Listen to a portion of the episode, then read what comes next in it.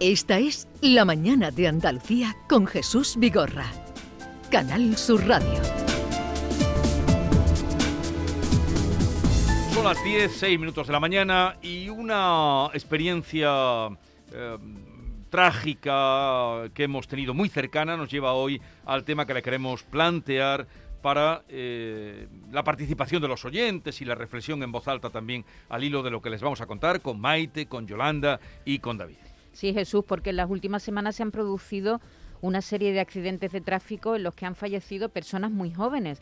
Como recordábamos ayer mismo, esta niña de 16 años que perdió la vida cuando circulaba en un vehículo sin cinturón de seguridad, al parecer, este, este coche tuvo un siniestro que resultó mortal pero no es la única que se ha dejado la vida en el asfalto, sin remontarse Jesús a muchos meses atrás. ¿eh? En las últimas semanas ha fallecido. Mira, un joven de 21 años en Lebrija, un motorista de 18 años en Gibraleón, dos jóvenes de 19 y 22 años en Sanlúcar la Mayor, en, ese accidente, seguro que lo recuerdas, entre un, turismo, el turismo que conducía el chico y una, pareja, de... una pareja de novios eh, contra un autobús un joven de 19 años en Castillo de Locubín. Eso solo en las últimas semanas. Y en Andalucía. Y, el año pasado. Todos en Andalucía, hombre, no, no, no hemos querido buscar en la estadística. Exactamente. Y ahora te voy a dar datos del año pasado que se produjeron en España 921 accidentes de tráfico con 1.004 víctimas mortales. Es un 9% menos que en el 2019, que es el año anterior a la pandemia. Por franja de edad, el año pasado descendió el número de víctimas mortales entre los mayores de 65 años y sin embargo aumentó entre los jóvenes de 15 a 24. Pasaron de 112 víctimas mortales en el 2019 a 138 en 2021. Ahora bien, si nos fijamos en la última década, la mortalidad en las carreteras entre los jóvenes de 18 a 29 años ha descendido un 41%. Por eso hoy queremos preguntarle eh, sobre los jóvenes y la conducción. ¿Tenemos suficiente educación vial? ¿Piensa que los jóvenes son más imprudentes al volante o por el contrario son los que mejor conducen? ¿Tienen algún joven en casa con carnet de conducir? 670 940 200. Ese es el teléfono para la participación que ya pueden utilizar mm, con sus reflexiones, experiencias vividas, en fin, lo que ustedes gusten, ya saben que siempre estamos abiertos a escucharle, 670 940 200. Y para abundar en el tema vamos a saludar a José Ignacio Lijarcio, es director de proyectos y estudios de Fresvial, una fundación sin ánimo de lucro que trabaja en el estudio e investigación de la siniestralidad vial. José Ignacio, buenos días.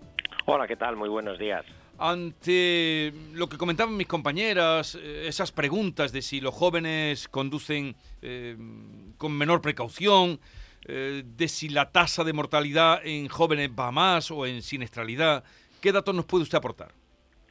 Bueno, a ver, lo primero que hay que decir es que los jóvenes conducen siendo jóvenes es decir, con todo lo que bueno y malo que esta cosa puede conllevar a ser, es decir, con esa pues energía, a veces impulsividad, baja percepción de riesgo, pero que en otras cosas se convierte en ilusionismo, es decir, un joven conduce siendo siendo joven. Lo que tenemos que ser conscientes es saber y desarrollar buenos programas de formación específicos y tener un histórico de educación vial, digamos, para cuando esta población llegue a la conducción de vehículos, pues realmente lo haga siendo consciente de cuál es la realidad, siendo consciente de cuáles son los riesgos y siendo consciente de lo que tiene que hacer para mejorar la movilidad y la seguridad vial. Sí. Eh, ¿Piensa usted que los centros educativos tendrían que tener un papel más importante en la divulgación y en la enseñanza de estos comportamientos viales? Claro, efectivamente. Si usted fíjese que con el, conforme va pasando el tiempo, o sea, nuestra forma de entender el mundo cambia muchísimo. Y nuestra forma de movernos también, cuando somos pequeños, pues vamos en el vehículo familiar, después cogemos un transporte público, bicicleta, ahora tenemos el reto de los patinetes, que a ver cómo gestionamos, no sé cómo estaréis por ahí en Andalucía, pero en el resto del territorio está la cosa bastante complicada porque los ayuntamientos a veces no saben qué hacer con este vehículo, que además vas y lo compras en una tienda, nadie te explica nada y te pones a circular por vía pública. Ostras, es un poco complicado, ¿no? Porque ya no es esta bicicleta, sino el patinete con un vehículo, con un motorcito eléctrico propulsado y luego pasamos a una autoescuela, es decir, tenemos poco contacto con el concepto de movilidad y de seguridad vial. Luego queremos una autoescuela en 8, 10, 20 o 30 o 45 horas, o sea, hacer lo que en 18 años no hemos hecho. Es decir, no se puede. O sea, esto es un compromiso de la comunidad educativa, de la Junta de Andalucía, de los medios de comunicación, del Estado en general, de las comunidades autónomas, de los ayuntamientos. Es todo aquel que tenga competencia en movilidad debe de aportar su grano de arena. No solamente la fiscalización, la sanción, etcétera, que sí, ni etiquetar quién es bueno, quién es malo, que los mayores o los conductores mayores no, porque son peligrosos y se equivocan. Los jóvenes son impulsivos. Oiga, ¿y entonces qué hacemos? es decir, hay que buscar las mejores soluciones para, para, para estos retos. Y sí que cierto que la sanción es importante, pero creo que nos falta un pequeño compromiso educativo y formativo con la ciudadanía. ¿Y habría que cambiar la forma a la que se accede al carnet de conducir? ¿Usted qué cree? Totalmente. Yo creo que sería obligatorio. De hecho, lo hemos trabajado mucho en la nueva ley de seguridad vial en el Congreso. que se Entra en vigor dentro de, unas semanas, ¿no? Efectivamente, a finales de marzo. El 21 de marzo creo que es. el 20 o 21 de marzo. Pues por esas fechas. Entonces, lo que estamos viendo ahí en, esa en, ese, en ese contexto, lo que se va a hacer es que se, se en la ley refleja que se insta que haya una asistencia, porque actualmente una persona, un chico o chica de, de, andaluz, se puede sacar su permiso de conducir sin, sin necesidad de ir a una autoescuela. Es decir, no es obligatorio por ley que un ciudadano acuda a una autoescuela. Y además, es decir, ahora lo que se pretende es que haya un mínimo de horas presenciales que el alumno vaya de acuerdo a la autoescuela, sobre sensibilización en materia de educación vial, no sobre el hecho circulatorio en sí de una señal, la norma, sino lo que significa beber y conducir, por qué es peligroso y por qué se sanciona. No se sanciona porque alguien dijo un día, bueno, pues vamos a sancionar beber y conducir, porque la velocidad es un riesgo, porque a veces el estrés, eh, eh, la ansiedad, la, los despistes, los despistes. La, agresividad, claro, los despistes, el móvil, fíjese con el mm. móvil, el móvil, o sea, estamos en el mundo de las pantallas, ¿cómo hacemos esa tentación de lo cojo no lo cojo el WhatsApp, ¿qué será? Es decir, y conducir es un proceso de toma de decisiones que está en la cabeza y no en las manos. Y no podemos estar atentos a dos cosas a la vez, porque si no nos distraemos. Y una distracción, en este caso, en el trabajo, bueno, pero en la vía pública puede ser causa de dolor y muerte. Eh, José Ignacio, hemos dado un dato inquietante y es que eh, es verdad que ha descendido la siniestralidad y la mortalidad entre los jóvenes en la última década, pero este último año ha aumentado casi un 20% las víctimas mortales de jóvenes. ¿A qué se puede deber ese dato? Bueno, nosotros en los análisis que estamos haciendo de predicción de futuro lo que entendemos es que estamos en una situación mm, rara, extraña, ¿no? Porque estamos tomando datos de épocas pandémicas, ¿no? O y pospandémicas, con lo cual estamos viendo y analizando que que creemos que esa, esa, esa mm, capacidad, bueno, esa capacidad de retención de estar encerrados durante mucho tiempo, al final hemos querido salir, creo que no lo queríamos, bailar todo, beber todo y juntarnos con todos y todas, porque era normal, ¿no? Era nuestra situación, era el momento, era una explicación de salud mental, de supervivencia psicológica y que explica un poco la situación. Bueno, lo que tenemos que ver es lo que pasa cuando tengamos plena movilidad, a si hemos bajado mucho los ratios. Y, y fíjese que Claro, eh, evidentemente cuando están muriendo 300 personas diarias o han muerto por COVID o por 200 y tal, cuando hablas de que en un mes mueren ciento y pico chicos y, chicas jóvenes, pues bueno, parece que nos hemos insensibilizado también, ¿no? Parece que el mm. COVID nos ha hecho un poco de hierro, ¿no? Y que nos ha dejado que la sangre, la humanidad, ese proceso de humanización o de humanidad de la víctima. el año pasado que murieran 1.004 víctimas en, las carreteras ya es una cifra horrible, pero yo recuerdo perfectamente eh, lo, 4.000, ¿te acuerdas? y, y y, y, 4.000, ¿no? Y 9.890 en el año 89. En el año 89, 9.000. Casi 10.000. O sea, España a finales de los 80 rozó casi los 10.000 muertos. Y ahora habrá más vehículos en circulación que en esos años, claro. Ahora tenemos mucho más vehículos, pero también fíjese que las infraestructuras son más seguras y los vehículos son más seguros también. Es decir, hemos avanzado mucho en tecnología de la en tecnología del vehículo, muchísimo, fíjese usted, hemos avanzado mucho en la infraestructura, en la mejora de la vía pública, en línea general, algún andaluz puede decir, es que bueno, bueno, en mi pueblo la carretera, es verdad, hay que invertir más en infraestructura y hacer vías inteligentes, pero la inversión en lo que es la persona, seguimos con los mismos modelos educativos de los años 70, es decir, es como casi si Gracita Morales nos coge el teléfono. Pues José Ignacio Lijarcio, director de proyectos de estudios de Fresvial, una fundación, como decimos, sin ánimo de lucro que trabaja en el estudio e investigación de la siniestralidad vial precisamente para acortarla y achicarla. Gracias por atendernos, un saludo. Un saludo, muy buenos días. Adiós, buenos días. Claro, hablaba, hablaba de la infraestructura. Hay que recordar que estos dos jóvenes que murieron en San Lucas la Mayor murieron en un punto negro donde hay bastantes accidentes de tráfico. Es decir, que, que no toda, diremos, la culpa, Sí. entre comillas, la tiene el conductor. También muchas veces Pero la vía lo pone no, complicado. no es punto negro el caso de, de No, lo que no, no, ocurrió no, no. eh, No, ayer no, por la mañana aquí en la isla de la Cartuja. Vamos a escuchar mensajes de los oyentes y luego aportaremos más información en relación con ese accidente de ayer donde ha muerto una joven de 16 años. Hola, buenos días. Ya tenía yo ganas de tener esta, esta oyente porque yo me levanto a las 5 de la mañana y a partir de esa mañana, de, de que me levanto y me voy ya a trabajar, mm, no existe semáforo, no existe stop, no existe ceda al paso, no existe nada. Y ya encima los patinetes en dirección prohibida, tú te lo llevas para adelante y ellos siguen, no se mueven. Entonces, uno lleva todo su precaución, todo, y ahora que viene, un gracioso y te come, porque se ha pasado el stop o el semáforo en cruces. En fin, mm, poco, poco pasa, poco pasa. Yo pienso que poco pasa para las imprudencias que se cometen. Muchas gracias, soy Rosa desde Málaga. Gracias, Rosa. Buenos días, Jesús y compañía, Rocío de Sevilla. Bueno, pues yo trabajo en una autoescuela, ¿vale? Entonces tengo, estoy rodeada de jóvenes. Eh, paso número uno, sacarse el carnet vale muy caro. Es como mm, el que está estudiando en la universidad y quiere sacarse un máster.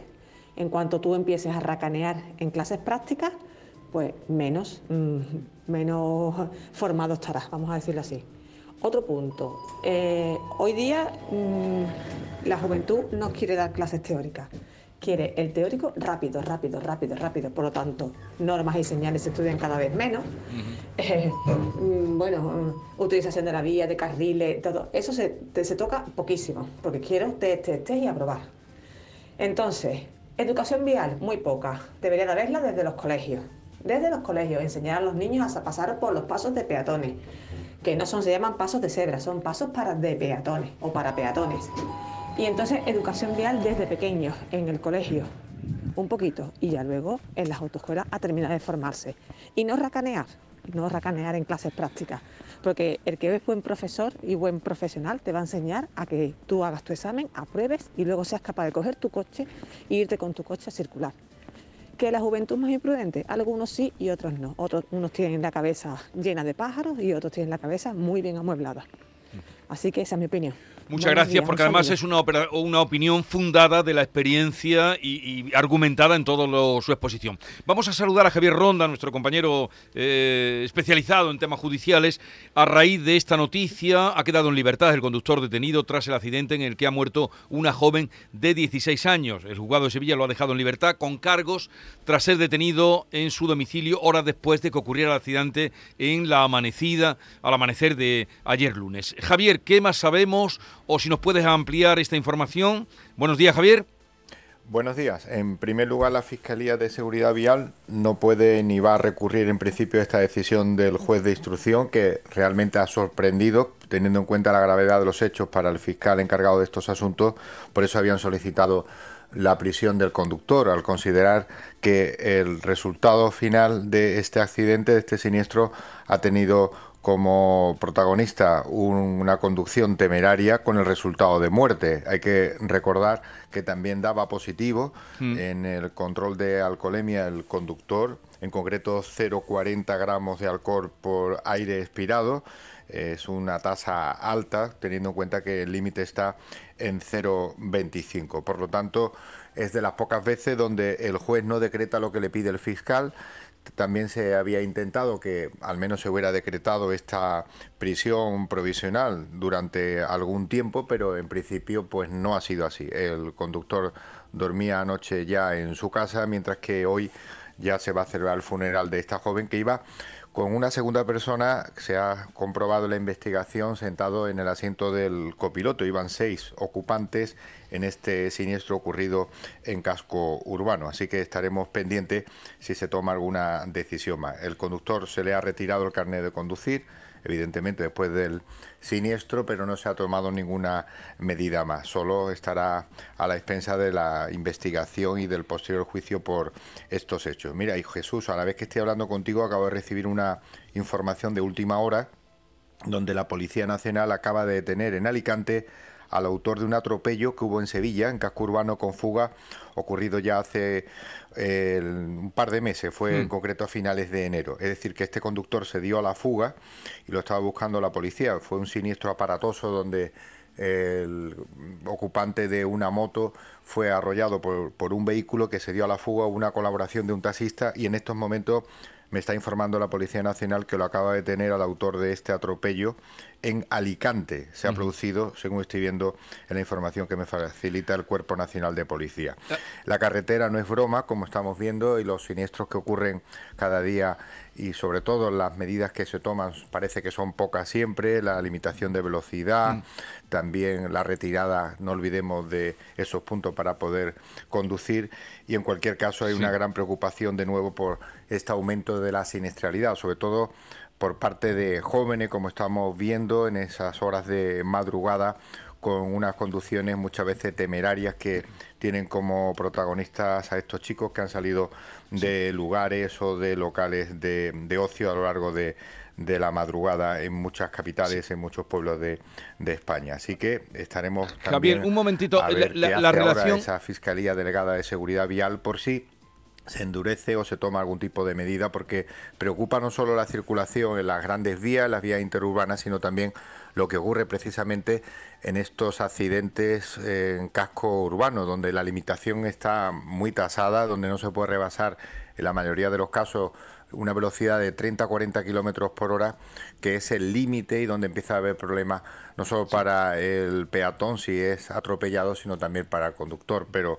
por desgracia se está comprobando que estas velocidades en muchas ocasiones se rebasan y ponen en peligro no solo a los peatones, a los ciclistas o a los motociclistas, como en esta detención que acabamos de dar prácticamente en directo, sino también a los propios conductores ocupantes de vehículos. Así que Una cosa, Javier, lo que se puede hacer por parte de la DGT, aunque esta consideración corresponde más a los ayuntamientos, la limitación de la velocidad en casco urbano, pero sobre todo al fiscal delegado de seguridad vial, que mucho tendrá que decir por este aumento y por esta siniestralidad que se produce en los accidentes en las vías principales de nuestras calles y de nuestras ciudades. Bueno, muchas gracias Javier. Eh, solamente, mm, mm, ¿hay alguna de estos seis jóvenes que iban en el coche? ¿Eran solamente amigos o hay alguna noticia de familiaridad o se sabe algo de eso?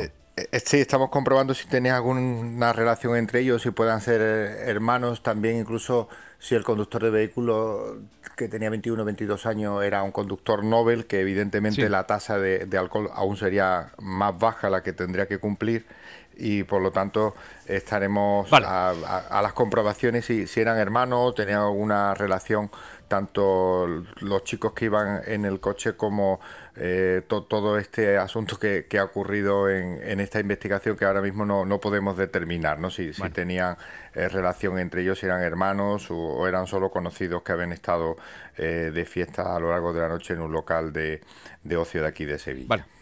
Bueno, Javier, muchas gracias. Vamos a seguir escuchando mensajes de nuestros oyentes al hilo de esta noticia, este último accidente que, como enumeraba eh, Maite, han sido mm, seguidos unos pocos en una semana. Buenos días, Vigorra y compañía. Un debate muy interesante hoy. Eh, tengo 63 años y me llamo Sebastián. Soy repartidor. Eh, está muy bien la tecnología de los coches, que pongan que ponga los los permisos, más trabas, en fin, lo que sea. Pero ¿de qué nos sirve? ¿De qué nos sirve si después tenemos los coches estos sin carnet que van circulando con chavales que van, que esos coches tienen que ir a 40, 50 y van a 80, que lo tienen trucado. ¿De qué nos sirve una, una rotonda si en la rotonda no, no tenemos, no sacamos los intermitentes? Yo, yo con la edad que tengo, que llevo ya muchos años conduciendo, en la rotonda entro con el intermitente y salgo con el intermitente y a veces saco hasta la mano como antiguamente porque estoy cogiendo mío de la rotonda. Y ya te digo, soy un profesional de la carretera, un repartidor, que veo muchas cosas en la carretera que no debería, que yo no sé, el que ha inventado la rotonda de que no saca los intermitentes tenía que estar en la cárcel. Así de claro te lo digo, porque eso no es consentido. Y yo te digo, los coches estos de, de, de sin estos, son van los chavales a 80 y tú le tocas el pito lo que sea porque tiene que ir por el arcén, tú le tocas el pito y dices, ¿qué quiere? ¿Qué quiere? Y te ponen de todo, de todo te dicen. Así no vamos a ninguna parte. Hay, hay una cosa, Jesús, que no he entendido de lo que ha dicho la profesora de autoescuela, que dice que racanean en clases prácticas, pero no es el profesor, Yolanda, el que decide cuando un alumno está preparado para ir a hacerse el examen. Bueno, el profesor te aconseja, pero si tú dices que, que te ves con, con ya supuestamente preparado, tú te puedes presentar cuando, Cuando tú quieras. estimes oportuno. Sí. A ver, eh, Maite, en informaciones que se están dando de este accidente, Sí. el diario de Sevilla Eh, sí. aporta algo. Eh, lo que aporta el diario de Sevilla es que en el vehículo accidentado, como ya sabemos, viajaban seis personas, que la menor fallecida iba sin cinturón de seguridad y, según ha podido saber el diario de, eh, el diario de Sevilla, ocupaba el asiento del copiloto sentada sobre su hermano, según comprobaron los efectivos trasladados al lugar del siniestro. Es decir, que la chica fallecida iba sentada en el asiento del copiloto, según, según la información al, al que han tenido acceso los compañeros del diario de Sevilla, sobre su hermano. Buenos días, eh, soy Cristina. A ver, eh, este chico es vecino de mi calle. Ayer precisamente vi llegar a la policía, no sabía qué pasaba y, y bueno, luego el vídeo evidentemente era él y se lo llevaban de, de su casa. No entiendo por qué estaba en su casa después de un accidente. Bueno, eso son cosas que no, no vienen a cuento, pero bueno, es vecino. La familia es una familia pues normal y el chaval, mm, por lo que se ve, no es, un- no es conflictivo ni nada. En fin, lo que se dice en estos casos. Creo que son solo dos hermanos, ¿no? creo que no tiene nada que ver con la chica, porque la chica es del cole, de mis hijos, que precisamente han mandado un comunicado hace un ratito. Entonces creo que no tienen familiaridad. Eh, lo sentimos mucho, muchísimo. La niña también muy linda, de una familia pues muy normal y, y ya está. Una desgracia para las dos familias, por supuesto. Venga, buenos días.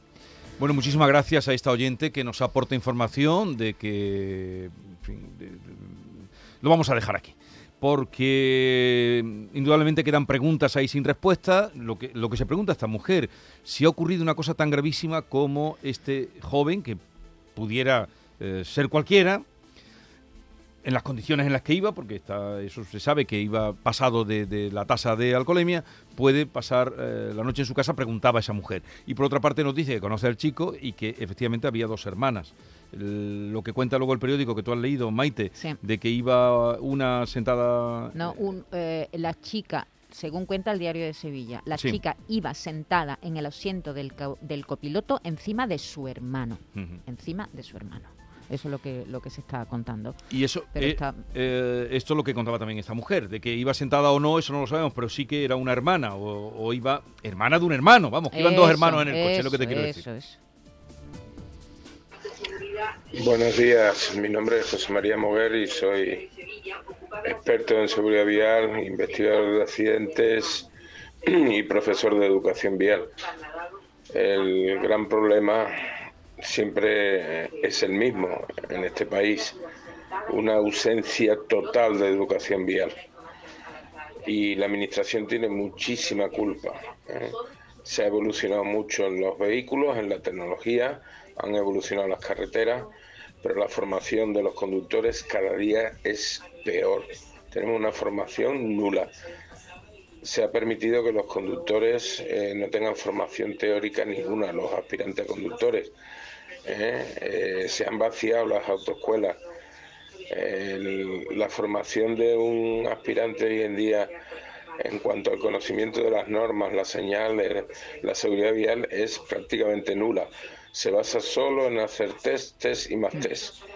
Eh, lo hacen igual que eh, los aspirantes chinos que no entienden ni papa de español y a base de hacer 10.000 millones de veces los test, pues los sacan. Eso no es. Mm, Si nos comparamos con países que de verdad se toman en serio la educación vial, eh, lo estamos haciendo muy mal. Lo estamos haciendo muy mal y nuestras autoridades lo permiten. Educación vial, educación vial y educación vial. Repito. Lo vamos a dejar aquí. Han hablado, agradezco que hayan llamado. Hay muchos mensajes más, pero personas que trabajan en lo que es la enseñanza para preparar al carnet de conducir y, y- y están señalando estos fallos que realmente eh, todos hemos pasado por ahí. Tenemos ya una edad y sabemos lo que nos costó sacar el carnet. Eh, también eso es verdad. Bien, eh, cambiamos de tema. Enseguida vamos al tiempo de la cultura. Son las diez y media de la mañana. Sintonizan Canal Sur Radio y esto es La Mañana de Andalucía.